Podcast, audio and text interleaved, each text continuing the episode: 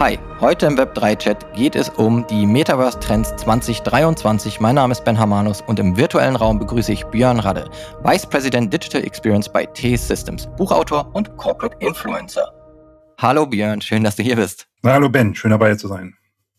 Björn, ich erinnere mich noch sehr gut an die OMKB in Berlin. Wir beide saßen in der Speaker Lounge, die kaum jemand außer uns genutzt hat damals. Du, du hattest den Web3-Vortrag. Ich sprach über Diversität als Wachstumshebel im Marketing. Und die Zeit in der Lounge haben wir gut genutzt, um über Web3, ich glaube insbesondere über Wallets und NFTs zu sprechen und ich glaube auch über unsere Fails und Schwierigkeiten am Anfang. Kommt das ungefähr hin? Erinnere ja, ich mich richtig? Genau, das, das stimmt. Eigentlich haben wir mehr Zeit in den Launch verbracht als im Auditorium. Es tut mir nochmal leid für die OMKB-Jungs, die das alles so schön und gut gemacht haben. Aber das Gespräch war äh, super spannend, ja, über unsere NFTs, Fails und die Herausforderungen, die, die wir haben werden und die es gibt. Ja, ich kann mich gut ins Gespräch erinnern. Ja, also es ging ein bisschen um Usability-Themen. Äh, ich ist es jetzt schon ein bisschen her. Ich glaube, es hat sich einiges verbessert in der Usability. Ich glaube, trotzdem hat man noch ein bisschen einen Weg zu gehen, bis alle soweit sind, Wallets problemlos zu nutzen. Und selbst wenn wir beide, die technisch, glaube ich, versiert sind, sich darin gut auskennen, war es nicht ganz so einfach, auch für uns ins Web 3 zu kommen. Vielleicht mal ganz kurz eine Frage überhaupt, Björn, wann bist du denn überhaupt in Web 3 eingetaucht? Ich weiß, dass es sowieso dein Hauptthema ist, dich mit digitalen Themen zu beschäftigen, auch sehr viel im digitalen Marketing. Aber wann bist du eigentlich in Web 3 eingetaucht? Ja, stimmt. Also ich versuche immer neue Technologien zu evaluieren, zu schauen, wie passt das zum digitalen Marketing, was kann man damit machen. Und wenn ich mich richtig erinnere, war es Ende 2021, wo ich angefangen habe, mich stärker mit zu beschäftigen, wo ich dann auch mein, mein Wallet aufgesetzt habe, wo ich auf OpenSea aktiv wurde, mein erstes NFT selber gekauft habe und dann 2022 meine ersten NFTs kreiert habe das war so der Zeitpunkt und auch der Moment, wo ich sage, okay, wie kann man das dann fürs digitale Marketing später nutzen? Sehr schön. Also eigentlich wahrscheinlich eine steile Lernkurve musstest du hinlegen, wenn du seit 21 sozusagen mit dem NFT-Rausch dann reingekommen bist. Das stimmt, aber ich, ich liebe das ja auch. Das ist so ein bisschen, wie, wie Gary Vee sagt, wenn du irgendwie nicht weißt, worum es geht, dann googeln und bringst dir selber bei. Und das ist auch meine Devise. Ich schaue eben auf Google, ähm, versuche es mir selber beizubringen und die Dinge auszuprobieren. Ich glaube, das ist wichtig, dass man nicht nur die Theorie kennt, sondern dass man sagt, okay, wie geht das dann? Und ich setze mich damit jetzt selber auseinander und mache es auch operativ.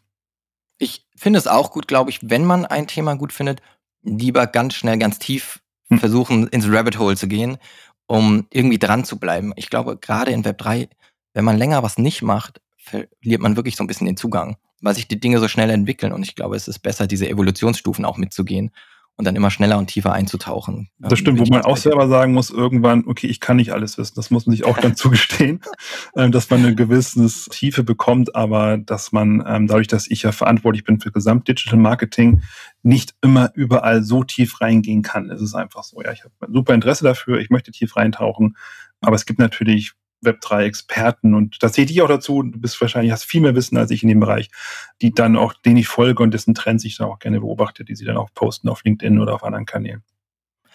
Ich würde sagen, dass ich wahrscheinlich eine ganz von einer anderen Seite oder andere Perspektiven ins Web3 habe, weil ich habe noch nie mit jemandem im Web3, Web3 gesprochen, der wirklich alles wusste, ja. sondern jeder hat immer eine Perspektive, weil es ist wirklich ein zu großer Bereich, der sich zu schnell entwickelt, ja. als dass irgendjemand wirklich die komplette Übersicht hat. Ich würde sogar sagen, selbst wenn jemand bei einer Blockchain arbeitet, bei Polygon oder so, dass die Person nur einen eingeschränkten Blick auf alles hat, was gerade passiert. Also du kennst ja auch Vicky Klich, die hatte ich letzte Woche im Podcast, ist ja auch ja. eine der Web3-Expertinnen.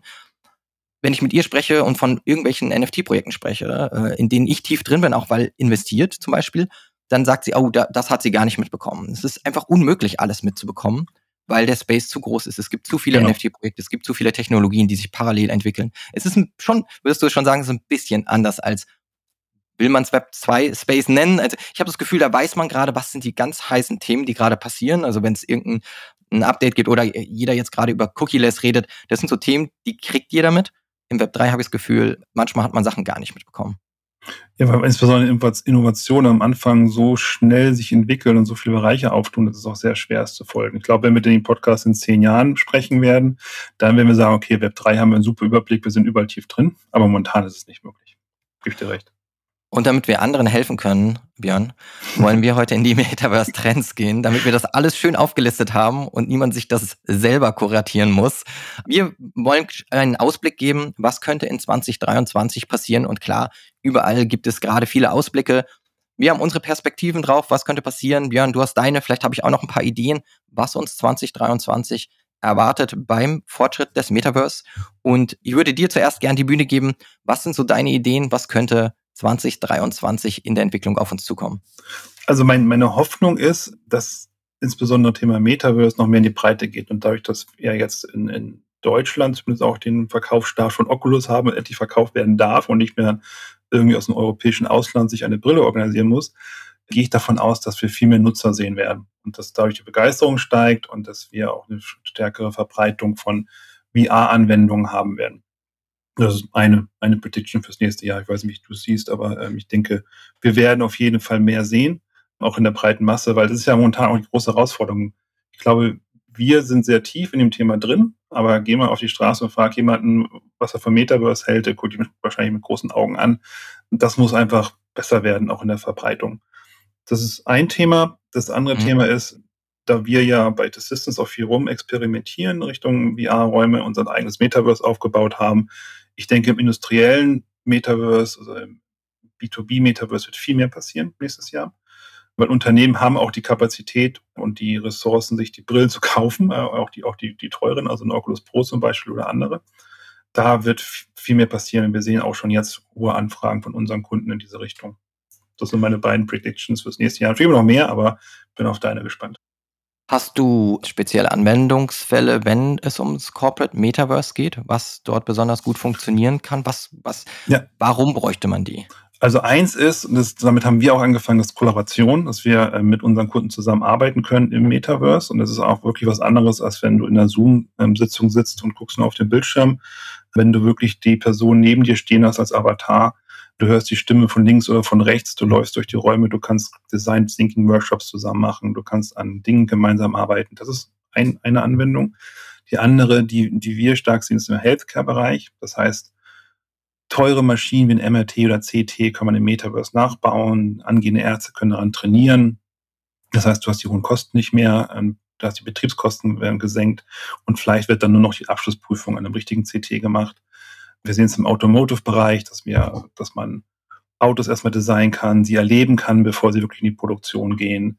Im Möbelbereich, man kann ganze Häuser einrichten, im Real Estate, ähm, man kann die, die Häuser besichtigen, ohne wirklich da zu sein. Vielleicht noch nicht existierende Häuser wirklich durchgehen und auch Fehler entdecken, wo man wirklich dann zum Schluss eine Lampe sitzen möchte. Ja, also es ist wirklich, sind viele, viele Anwendungen, die ich da sehe. Nur auf das Systems bezogen, wir beschäftigen uns besonders mit Healthcare und Automotive, wie wir da unseren Kunden helfen können.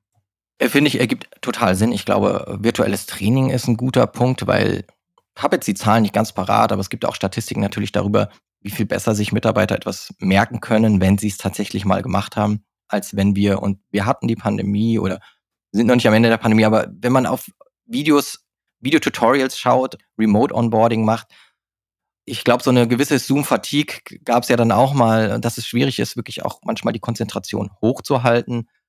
Da denke ich auch, könnte es ganz interessant sein, wenn man in einem VR-Raum erlebt, wie man wirklich ein Healthcare-Training macht oder wenn hm. man wirklich mal ein an einem Elektromotor irgendwelche Einstellungen vornimmt oder an der Karosserie irgendwas macht, was in einem 3D-Raum entsteht und man sich das dadurch ist eigentlich tatsächlich wirklich erlebt und nicht nur von draußen draufschaut. Das ist dann, glaube ich, ein viel besserer Prozess, um sich wirklich das dann einzubrennen im Hirn. Genau, aber auch im, auch im Recruiting kann ich mir vorstellen. Also wir hatten letztens unsere erste virtuelle Recruiting-Messe gehabt. Das fand ich auch spannend, dass man dann die Recruiter als Avatar treffen kann, ein Gespräch beginnen kann. Und das Schöne ist ja, ich finde gerade im Recruiting wird dann so ein gewisser Bias reduziert, weil da steht vor mir ein Avatar und ich weiß nicht, wer die Person dahinter ist. Ich rede wirklich nur über die Skills und nicht über irgendwelche Herkunft oder wie sie aussieht.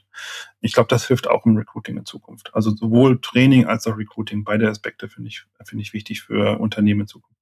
Ja, und du hast ja damit eigentlich auch zwei gute Punkte angesprochen. Corporate hat sehr viel Interesse an VR, wird wahrscheinlich, ähm, oder dass der Hunger wächst, auch in diese Brillen zu investieren. Ich glaube, Accenture hatte 60.000 Brillen, äh, Meta äh, Oculus gekauft, um ihre Mitarbeiter zu onboarden im The Ninth, äh, nee, the Nth Floor nennen sie das. Das ist deren Metaverse-Umgebung. Wenn mehr Unternehmen das natürlich machen, dann würde das wahrscheinlich auch die Massenproduktion hochkurbeln und hoffentlich vielleicht auch zu günstigeren Devices führen. Und der Weg würde über Corporate erstmal führen und über professionelle Anwendungen, bis dann die Consumer, wie es ja so oft ist, davon profitieren, günstiger einsteigen zu können. Wobei Meta natürlich mit der Oculus äh, Quest 2 da auch eine recht günstige Version anbietet. Und da wollte ich noch, noch mal zu dem, was du gesagt hast, hinzufügen. Ich bin an meine Oculus gekommen, indem ich über Kleinanzeigen dann einem Studenten in Kreuzberg, Berlin, die Brille abgekauft habe und der mir gesagt hatte, er hatte sie aus Österreich. Also die, diese Wege musste man dann gehen, um an so eine Technologie zu kommen. Ja, ja das gleiche habe ich auch gemacht. Ich war, ähm, meine Frau ist Französin und wir waren in Frankreich ähm, letztes Jahr zu den Weihnachtsferien, glaube ich, war das. Und da bin ich zum Fnac rein und habe mir da eine, eine Oculus gekauft. Das war, ja. und wurde ja auch richtig beraten über, über, über äh, Motion Sickness und dass ich bitte aufpassen sollte, nicht gegen den Schrank laufen und so. Das fand ich auch ganz gut. Also fand ich interessant. Das kriegst du online wahrscheinlich eher nicht. Aber genau, jetzt haben wir die Möglichkeit, sie auch hier in Deutschland zu kaufen. Und was ich, was ich denke, was ich mir gut vorstellen kann, ist Richtung Kosten. Und mich wundert, dass es noch nicht so weit gekommen ist, dass Amazon sagt, hey, ähnlich wie unsere ähm, Echo-Devices, weil die kosten ja wenig Geld ähm, dafür, ja. was sie können, subventionieren wir ähm, VR-Devices und ermöglichen somit ein VR-Shopping in unserem Amazon Store, dass quasi Amazon ein eigenes Metaverse aufbaut und du setzt die Brille auf und gehst dann durch den Amazon Store und checkst dann ganz normal mit deinen Credentials ähm, aus, die du jetzt auch hast. Also das könnte ich mir auch gut vorstellen, dass Amazon da aktiv wird. Mich wundert, dass sie es noch nicht machen. Vielleicht haben sie ein bisschen von, von den Echo-Devices gelernt, dass es momentan nicht den Umsatz bringt, den sie sich erwünscht haben damit. Aber das könnte ich mir gut vorstellen, dass so ein E-Commerce-Anbieter, vielleicht macht es Alibaba, so die Brillen rausgibt äh, für einen günstigen Preis. Interessanter Punkt. Man denkt ja auch eigentlich immer, dass Big Tech es sehr einfach hat, dann auch sowas durchzupushen und in so einen Markt reinzugehen. Amazon ist aber auch schon mal mit dem, ich glaube, mit einem eigenen Smartphone, ähm, ja. das war auch das Fire, und auch mit dem Tablet nicht so erfolgreich geworden, wie sie es vielleicht gehofft hatten. Dafür mit einem Kindle und vielen anderen Geräten sehr, sehr, sehr erfolgreich. Und ja, man wundert sich, Google arbeitet an Projekten, Apple Microsoft ist positioniert, auch wenn sie definitiv mehr den Industrial Part mhm. B2B ansteuern. Meta ist da. Eigentlich fehlt Amazon. Da hast du vollkommen recht. Wo bleibt Amazon? Wird es das äh, 2023 da vielleicht mal eine Neuigkeit geben? Wäre ein logischer Schritt, weil jeder ja, möchte ja gerne diesen Zugang haben. Ich habe gesehen, Walmart macht das wohl in den USA. Also nicht, dass die Brillen kostenlos rausgeben, aber es gibt einen Walmart-Shop, in dem du dann virtuell durchlaufen kannst und kannst deine mhm. Sachen in dein, dein Card machen. Und ein Avatar berät dich dann auch. Und du sagst, okay, du hast jetzt dieses Stück Fleisch gekauft, dazu passt dieser Rotwein sehr gut. Finde ich, finde ich auch spannend, also auch für Cross- und Upselling. Ähm, deswegen wundert mich, dass Amazon da noch nicht äh, drauf ist. Da hätte ich einen Punkt, wo wir schon über die verschiedenen Hersteller sprechen. Und zwar, inzwischen ist ja sehr viel durchgesickert zu Apples AR und VR Headset. Und meine Vorsehung wäre, dass es in 2023 nochmal einen neuen Metaverse-Moment gibt, so wie wir ihn 2021 hatten, als Meta oder Facebook damals sich mhm. gerebrandet hat zu eben Meta und dann angekündigt hat, dass das Metaverse jetzt den vollen Fokus der Company hat so könnte ich mir vorstellen, dass wenn Apple endlich mit dem Release kommt, XR OS nennt sich, glaube ich, das Operating System, das ist ein Extended Reality, zwar mit einem sehr teuren Headset, man munkelt zwischen 2000 und 3000 Dollar, da nochmal einen neuen Push reinbringen kann. Es ist sehr Premium. Ich weiß nicht, ob du dein Gesicht deswegen gerade so ein bisschen verzogen hast, weil du den, das Pricing so extrem aggressiv hoch findest. Es ist sehr Apple-like. Und ich habe auch gedacht, ich hatte so einen Moment, wo ich wieder dachte, wie bei diesen kleinen Earpods wo am Anfang äh, ja. ja. auch sehr gelästert wurde über die kleinen Stöpsel im Ohr. Und inzwischen ist das halt, ich weiß nicht, wie viele Milliarden äh, Apple damit umsetzt mit diesen Kopfhörern und haben eigentlich auch komplett transformiert, dass Menschen inzwischen viel mehr Bluetooth-Kopfhörer benutzen als noch davor. Und ich könnte mir vorstellen, dass das dort genauso ist. Am Anfang erstmal ist es ein sehr, sehr speziell für Leute, die sich sowas zulegen wollen. Aber dann wird es unter Umständen doch tra äh, starke Traktion bekommen. Ich finde dann auch verlässt das Metaverse etwas den, den VR-Raum und geht Richtung Virtual Reality. Das heißt, ich äh, Richtung AR. Also ich gehe raus in die reale Welt und meine reale Welt wirklich angereichert und das wird dann wahrscheinlich das richtige Metaverse sein. Das heißt, ich gehe in den Bus und sehe Werbung nur für mich personalisiert vielleicht. Ich sehe, ich sage zu meiner Apple-Brille, ich möchte dort und dort hingehen und sehe dann die Navigation wirklich in der Brille in meinem Auge ich glaube, das, das ist dann wirklich das Metaverse, das man sich vorstellt, dass man in der realen Welt ähm, eine angereicherte Realität hat. Das da gebe ich dir recht, das wird bestimmt einen Mega-Push geben, dass viele Menschen das nutzen möchten.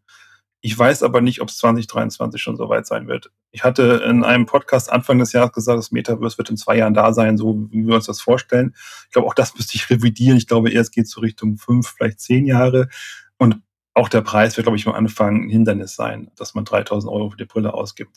Ich glaube, vieles wird über den Preis geregelt. Also ja, das wird kommen. Es wird super spannend werden, es wird viel genutzt werden, aber ich bin mir nicht sicher schon nächstes Jahr.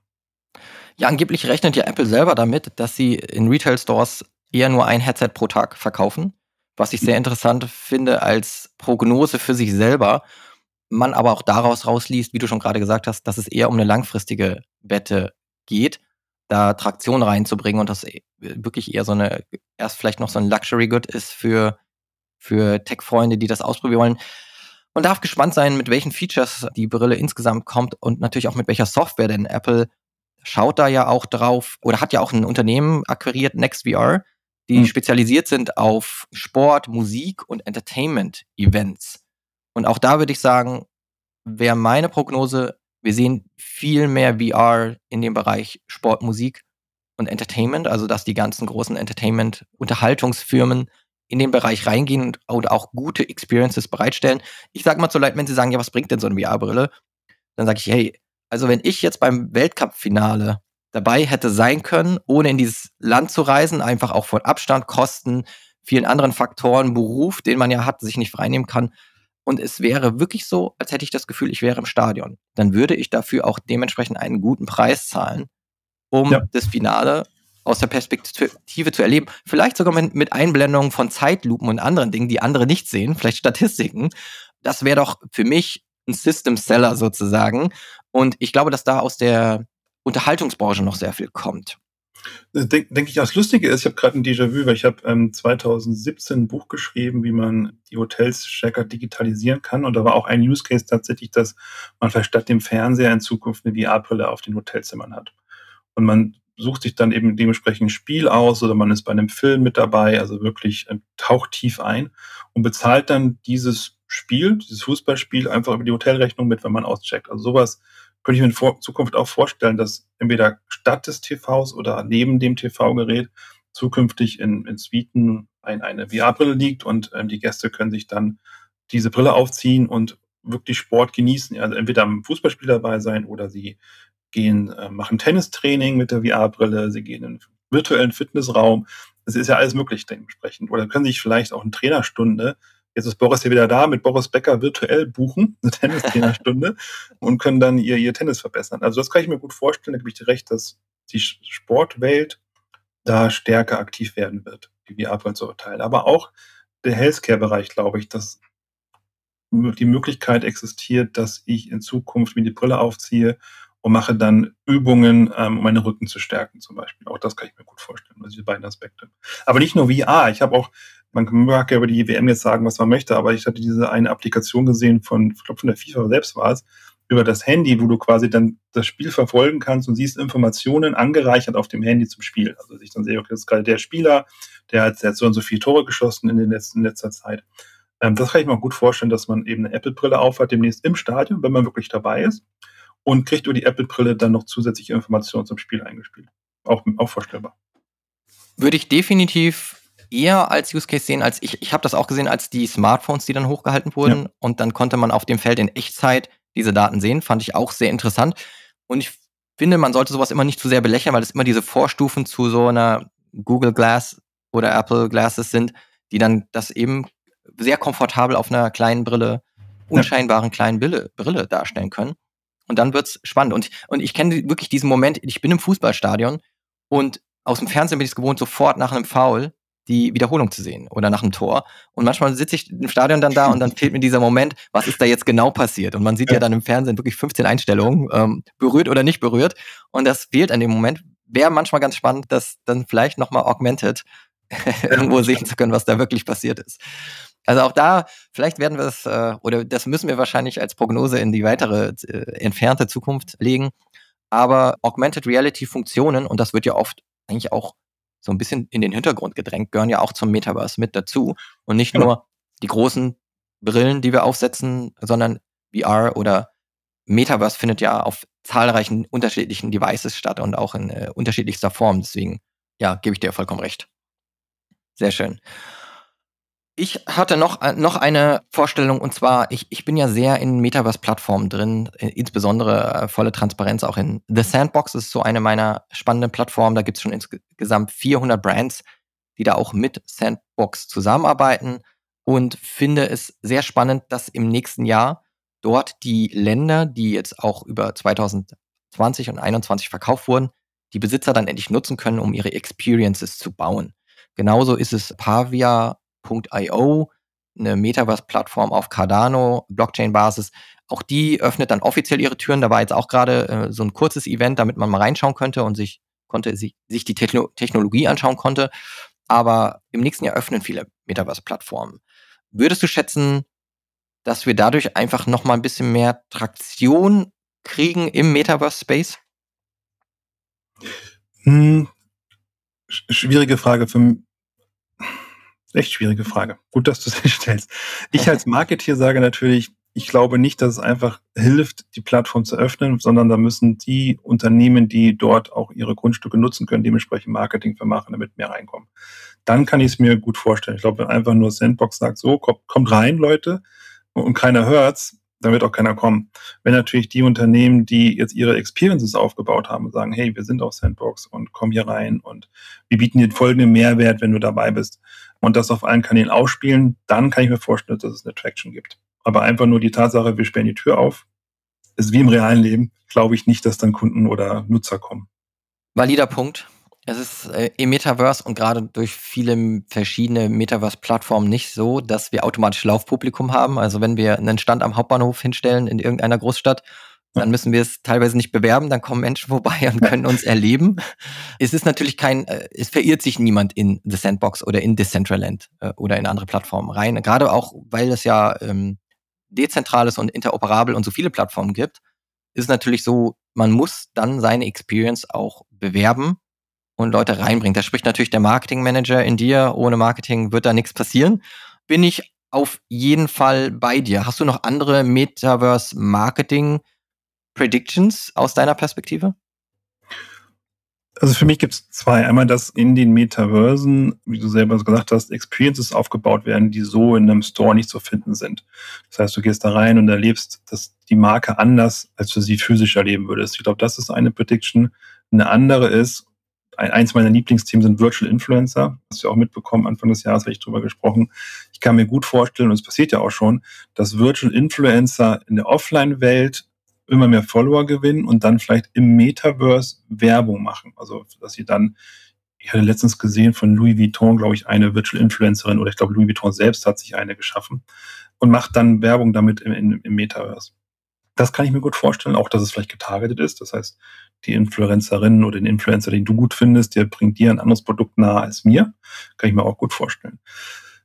Das andere, wenn wir wirklich Metaverse so sehen, wie wir es gerade diskutiert haben, wir gehen raus in die reale Welt und es ist augmented, ähm, also wir haben eine Anreicherung, dann wird es Marketing geben, auch getargetet in meiner Welt, die ich es vielleicht gar nicht war. Also ich hatte das Beispiel gebracht vom Bus, ich steige in den Bus ein und ich sehe da eine Werbung und meine Werbung wird anders aussehen als deine Werbung in dem Bus, weil es einfach ähm, eine digitale Werbung ist, die aber nur im Metaverse existiert, also nur in dem Augmented Anwendungsfall. Also das sind für mich die beiden momentanen Möglichkeiten, im Metaverse Werbung zu machen. Also Experience zu bieten, die man nicht hat, vielleicht mit Virtual Influencern, die man kennt, oder dann später ähm, eine angereicherte Werbemöglichkeit in, in der realen Welt. Wenn du virtuell Virtual Influencer sagst, meinst du damit ausschließlich oder meinst du damit überhaupt künstlich generierte Figuren? Also es sind, sind nicht irgendwelche Influencer, die jetzt auch äh, virtuell unterwegs sind, sondern du meinst ausschließlich wirklich Genau, also momentan, auch, genau, ja. momentan riecht davon von computergenerierten menschlichen Wesen quasi. Ein Beispiel, das ich mir heranziehe, ist immer aus Japan. Ein Virtual Influencer hat, glaube ich, 500.000 Follower auf Instagram, äh, macht dort Werbung für Langnese, für Eis, ähm, sitzt in ich glaube, in Tokio in einem IKEA Pop-Up Store im Schaufenster und bestellt sich äh, quasi von IKEA regelmäßig Möbel, kriegt die, kriegt die geliefert und baut sie dann im Schaufenster auf, also alles virtuell. Davon rede ich. Natürlich kann ich mir auch gut vorstellen, dass es zukünftig so ist, dass reale Personen, ich meinte auch, dass ich was gelesen hatte, dass Messi drüber nachdenkt, sich quasi virtualisieren zu lassen und sie er dann selber ein Virtual Influencer ist und dann an verschiedenen Orten gleichzeitig auftreten kann als, als Influencer. Das kann natürlich auch kommen, also diese beiden Möglichkeiten. Momentan rede ich aber, als wenn ich von Virtual Influencern rede, von computergenerierten Wesen und davon gibt es, glaube ich, schon zwischen über 200. Kann man nachlesen auf virtualhumans.org, da sind alle gelistet, so mhm. existieren. Link ähm, kommt in die Show Notes. Genau, kommt die Shownotes. da soll, kann man sich mal umschauen. Es gibt wirklich einige, die haben zwischen 5 Millionen Follower auf den verschiedenen Social Media Kanälen. Also da wow. kann man einiges mitmachen schon. Aber ein Trend, der definitiv in Asien viel stärker noch ist als hier. Genau, der ist momentan in Asien viel stärker, aber ich kann es mir gut vorstellen, dass er auch hier kommt, weil sie bieten einige Vorteile. Das heißt, Virtual Influencer sind überall verfügbar. Das heißt, du kannst gleichzeitig einen Virtual Influencer buchen wie ich. Wir können Virtual Influencer an die schönsten Orte der Welt schicken, weil sie, diese Orte nicht real sind. Wir können sie virtuell nachbauen. Das heißt, wir haben keine Reisekosten mehr, wir haben keine, keine Umweltverschmutzung durch Flüge, wir haben keine vollen Terminkalender. Virtual Influencer werden wahrscheinlich nicht, das heißt, sie sind so programmiert, irgendwie betrunken in der Bar und am Tresen liegen. Also haben kein negatives Brand-Image. Ja. Ähm, und sie sind halt der Schritt zum Metaverse. Also wenn wir sagen, okay, diesen Virtual Influencer triffst du im Metaverse, gibt es vielleicht wieder einen Trigger fürs Metaverse da reinzugehen. Es sei denn, die Brand möchte dieses Image eines Influencers, der betrunken in der virtuellen Genau, sage ich. Man kann es ja auch so programmieren. es gibt, glaube ich, auch eine Influencer in den USA, die ist halt totale Trump-Fan. Also es gibt es dann, ja, wird dann so programmiert. Genau, also was immer, was auch immer die Brand braucht, sie hat dann natürlich die volle Kontrolle. Wobei es natürlich auch jetzt gerade so in meinen Kopf kommt, eigentlich wollen wir ja mit Web3 speziell gewisse Dinge auch aufbrechen. Also auch IP. Und da gibt es ja äh, sehr viele Marken, die inzwischen Co-Creation auch mit ihren mhm. ja, Community-Membern machen. Also zum Beispiel Nike, die jetzt ähm, das Dot Swoosh irgendwie gestartet haben, wo man virtuelle Kleidung mit den Fans zusammen kreiert, was ja ein großer Schritt für Marken ist. Also früher war man mehr damit beschäftigt zu schauen, dass niemand die Marke verletzt. Inzwischen nähert man sich den Fans an und sagt, lasst uns in Web 3 gemeinsam erschaffen vielleicht können Fans dann ja auch ein bisschen mitbestimmen, was der Influencer macht. In einem Voting-System oder als Co-Creation oder selber Kleidung für den, den äh, oder Stories entwickeln. Mal schauen, wo es hinführt. Ich, mein Gedanke zu Influencern war noch, deswegen habe ich extra nachgefragt, ob wir eine neue Spezies sehen. Du bist selber Corporate Influencer. Du hast ein LinkedIn-Buch geschrieben, du bist sehr sichtbar auf LinkedIn, wer äh, hier zuhört und das noch nicht mitbekommen hat folgt unbedingt ähm, Björn auf, auf LinkedIn, da gibt es sehr, sehr viele Updates. Und die Frage ist, so wie wir Instagram-Influencer haben, wie wir LinkedIn-Influencer haben, TikTok, werden wir auch die Metaverse-Influencer sehen, die sich total darauf spezialisieren, nur Metaverse unterwegs zu sein. Ja, kann gut sein, definitiv. Ich glaube, es wird so eine Transition, Transition geben. Wir werden erstmal die gängigen Social Media Plattformen, wie du gerade genannt hast, Insta, TikTok, was vielleicht noch kommt, wirklich im Web 2 sehen. Und dann kann ich mir gut vorstellen, dass es ausschließlich Influencer geben wird, die nur im Web 3 unterwegs sind, nur im Metaverse unterwegs sind. Gut möglich.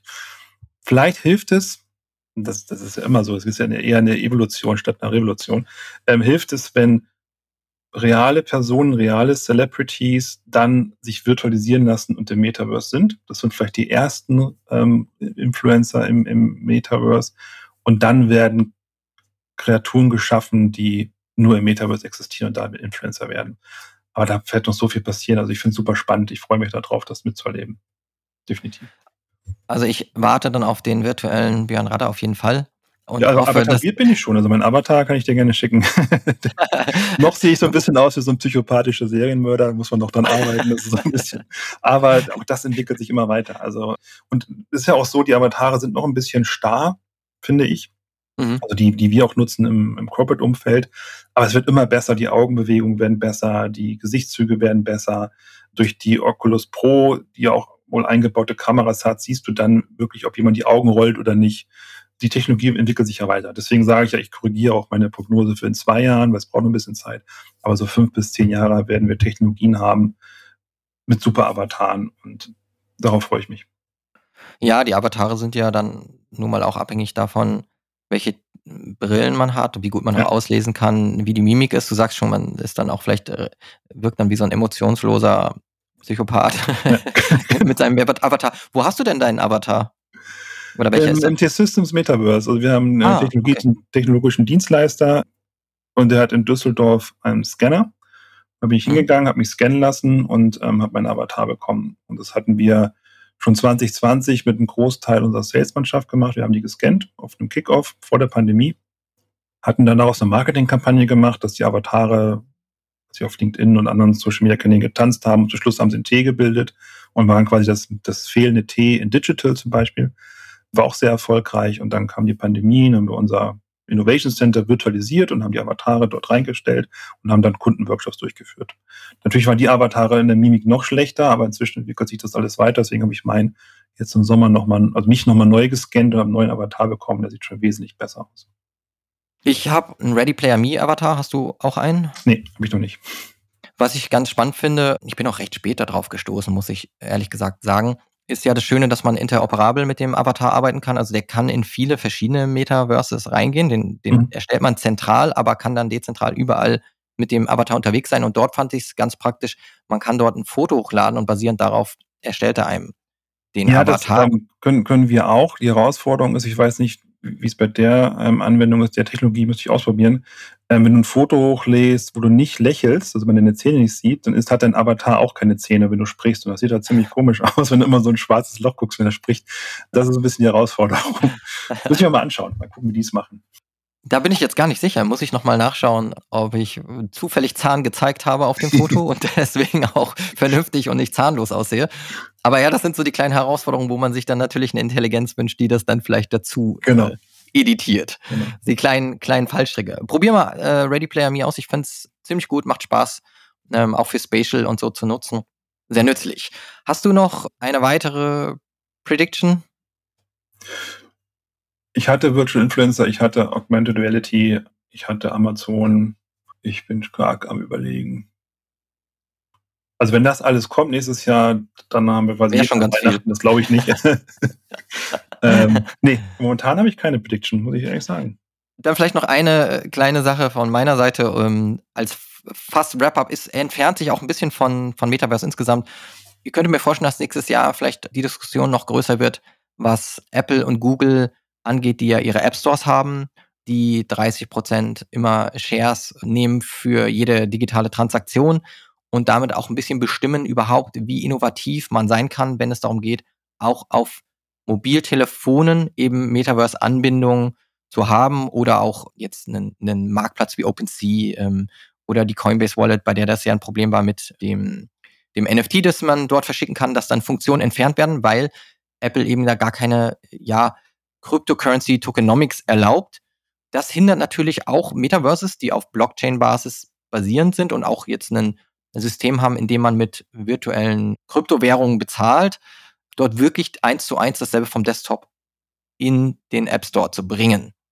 Denkst du, dass da vielleicht mehr passieren muss, dass sich die Systeme öffnen, damit das Metaverse überhaupt Erfolg haben kann auf breiter Seite? Ähm, verfolgst du solche Diskussionen äh, zwischen Game-Herstellern und auch Web3-Industrie und, und Apple und Google? Also ich muss ehrlich sagen, ich habe zwar auch meine Coinbase Wallet auf meinem Handy, aber ich habe bisher jede Transaktion tatsächlich auf dem Desktop gemacht. Ich weiß nicht warum. Ähm, ich mache Bankanwendungen, also ganz normal mit meiner Hausbank auch auf dem Handy. Komischerweise habe ich noch keine Transaktion in meiner Coinbase Wallet auf dem Handy gemacht. Insofern ist es eine interessante Frage. Grundsätzlich finde ich es natürlich komisch, wenn man auf Transaktionen nochmal Transaktionsgebühr verlangt. Das ist schon ein bisschen. Genau, das war das Coinbase-Problem. Genau. Ähm, ja, das ist, das ist merkwürdig, da, da gebe ich dir recht. Ich glaube aber schon, da, es, wird, es muss sich entwickeln, weil wir, wir sind, wir leben mobil, da, da wird sich hoffentlich was tun. Und es wird sich auch was tun. Je weiter wir uns entwickeln Richtung Web 3.0 mit, mit Metaverse, wird sich was tun, definitiv. Ist meine Überzeugung. Also mal schauen, ob sich das vielleicht noch ein bisschen äh, zuspitzt. Es, äh, solange da, es kocht, habe ich das Gefühl. Und wir sehen da schon eine Innovationsverhinderung in meinen Augen. Von daher mal schauen. Das wäre meine Prediction dass das noch ein bisschen mehr kocht in 2023, damit wir auch wirklich ein Sandbox, ein Decentraland mit derselben Tokenomic auf dem Telefon sehen können. Ja. Und das würde auch die Mass Adoption definitiv vorantreiben, in meinen ja. Augen. Von daher denke ich, da könnte noch ein bisschen was passieren. Ja. Björn, hast du einen Vorsatz fürs neue Jahr? Tatsächlich mache ich mir Vorsätze ähm, immer an Silvester. Ich schreibe die auch in mein Handy und hole sie dann immer an Silvester ein Jahr später wieder raus und streiche sie durch, was ich geschafft habe und nicht mein Vorsatz fürs nächste Jahr ist, wie ich es dieses Jahr auch schon gemacht habe. Ich möchte immer neue Technologien sehen, die adaptieren, verstehen und werde darüber auch auf LinkedIn viel schreiben, weil das einfach Spaß bringt. Das ist, das ist ein Vorsatz. Ansonsten sind einige Vorsätze sehr privat. Also ich mache keinen Sport, ich müsste abnehmen. das ist definitiv ein Vorsatz. Aber es ist halt so, dafür kreiere ich Content. Ja. Content Creation ist mein Hobby. Ja. Vielleicht bietet dir das Metaverse eine Möglichkeit, beides zu vereinen, mehr Technologie ja. Äh, aufzusaugen und mehr Sport zu machen. Nee, definitiv. Ähm, wir, wir, haben auch, das kann ich noch erzählen, ein bisschen aus Nähkästchen plaudern, wir haben bei uns ein Chief Tomorrow Officer Programm in, in meinem okay. Bereich und ähm, holen quasi oder laden Studenten oder gerade fertig gewordene Studierende zu uns Unternehmen ein. Die bleiben sechs Monate und können eine, können eine Frage für die Zukunft stellen. Also wie können wir zum Beispiel zukünftig nachhaltiger sein? Werden wir später einen Chip im Kopf haben und wie werden die Daten dann sicher transformiert in welche Clouds? Also solche Fragen stellen die, die jungen Menschen. Und einer ist ja momentan dabei, der beschäftigt sich tatsächlich mit dem Thema, wie können wir Virtual Reality oder das Metaverse nutzen, um unsere Gesundheit zu verbessern. So. Das passt genau dazu, ja. Also vielleicht wir haben drüber gesprochen, vielleicht buche ich mir einen Tenniskurs bei Boris Becker im Virtual Reality Raum. Wäre doch super. das wäre super. Das Geld kann er gebrauchen wahrscheinlich. Von daher Win-Win. Ähm, Jan, du warst äh, 2022 auf 26 Veranstaltungen in fünf verschiedenen Podcasts. Ich habe genau nachgezählt. Nee, das ist gelogen. Ich habe einfach deinen LinkedIn-Post dazu gesehen, dass du so viel unterwegs warst und auch allen gedankt hast, die dich eingeladen haben. Ich danke dir auch dass du am Ende des Jahres immer noch so voller Energie steckst und in meinen Podcast kommst du kurz vor Schluss. Und falls ihr da draußen mehr über das Metaverse und digitales Marketing erfahren wollt, dann folgt Björn Radder auf LinkedIn. Den Link zum Profil, den haue ich natürlich in die Show Notes. Björn, gibt es noch einen anderen Kanal, auf dem du gut unterwegs bist, den du gerne nutzt? Twitter oder bist du da schon geflohen? Nein, ich bin, ich bin noch auf Twitter, weil Twitter hat den Vorteil, dass Twitter sehr gut auf Google den, den Content durchschießt. Also insofern bin ich noch auf Twitter. nutze Instagram, und Facebook, aber Facebook ist mehr privat. Also wer mir gerne auf Twitter folgen möchte, auch gerne auf Twitter. Aber LinkedIn ist mir mein Primärkanal. Twitter, LinkedIn, also LinkedIn, darüber hast du ein Buch geschrieben, das lohnt sich. Dann auf jeden Fall dort vorbeischauen. Björn, nochmal danke, dass du da warst. Ähm, ich danke, danke dir und ähm, frohes Fest und guten Rutsch. Dankeschön. Ebenfalls vernetzt euch mit Björn, mit mir und abonniert den Podcast, denn nur gemeinsam gestalten wir die Zukunft als Creators of the Metaverse.